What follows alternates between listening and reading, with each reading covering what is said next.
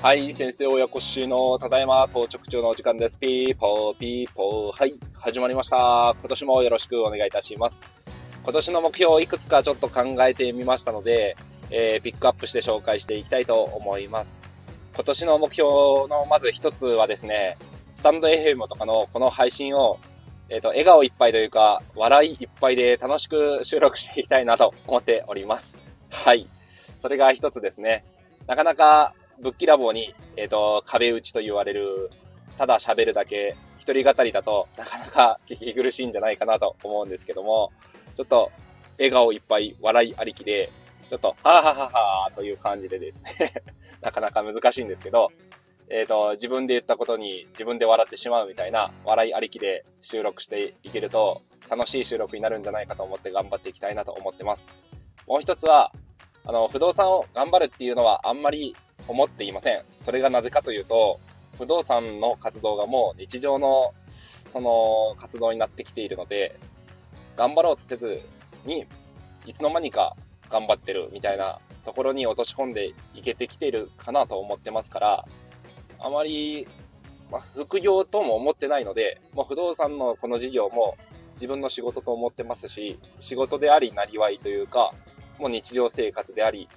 で医療も日常生活の一つであり、そういうところなので、これですね、自分の医療の仕事と、不動産の仕事と、あと家族と、そういう3本の柱で、この1年間というか今後の人生もずっと頑張っていこうと思っているので、あんまり頑張ろうっていう気負いはしていません。はい。日常生活を送っていたらいつの間にか物件が1年に1個ぐらいは変えてるんじゃないかというところで、そのつもりで頑張っております。その、まあ、日常生活を健康に体調を崩すことなく、えー、元気にやっていくっていうところだけが、まあ、目標の一つですね。3本の柱、医療と不動産と家族、サンフレッチェですね。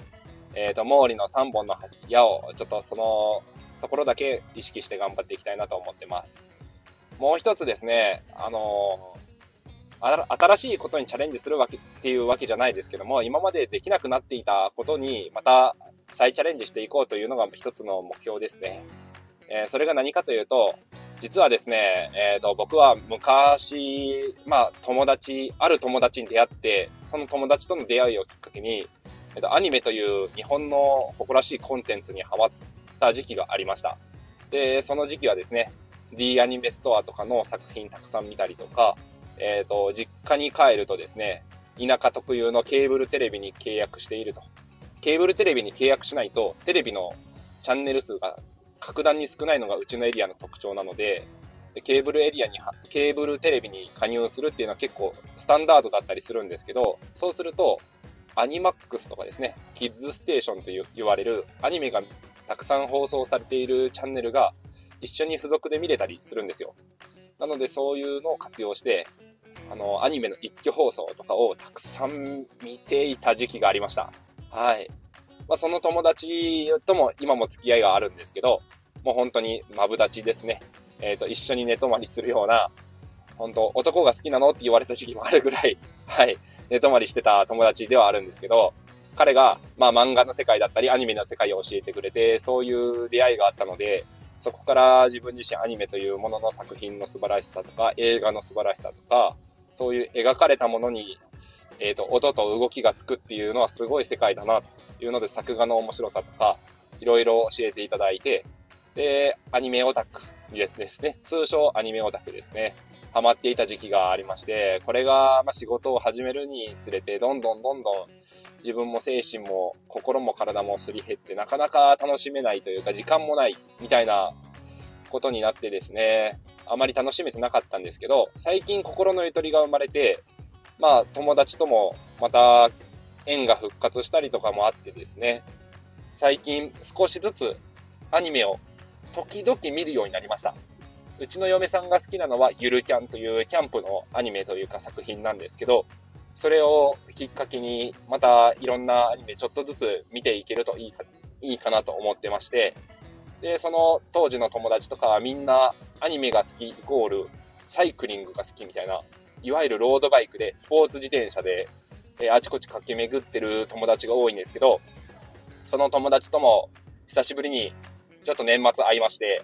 そこからまた自転車頑張ろうっていう誘いもらってですね、